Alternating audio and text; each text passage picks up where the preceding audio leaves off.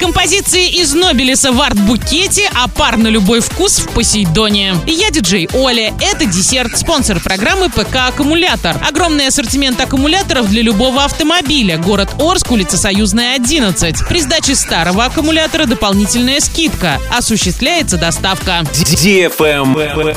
News. 5 января в 12 часов в Орском краеведческом музее пройдет мастер-класс «Рождество». Подробная информация по телефону 25 30 09. А в городском выставочном зале на проспекте Ленина 76, а также 5 января в 11 часов открывается экскурсия по выставке «Орская палитра». На ней представлены работы местных художников. Выставка продлится до 16 января. Подробная информация по телефону 21 90 77 без возрастных ограничений. Лайк.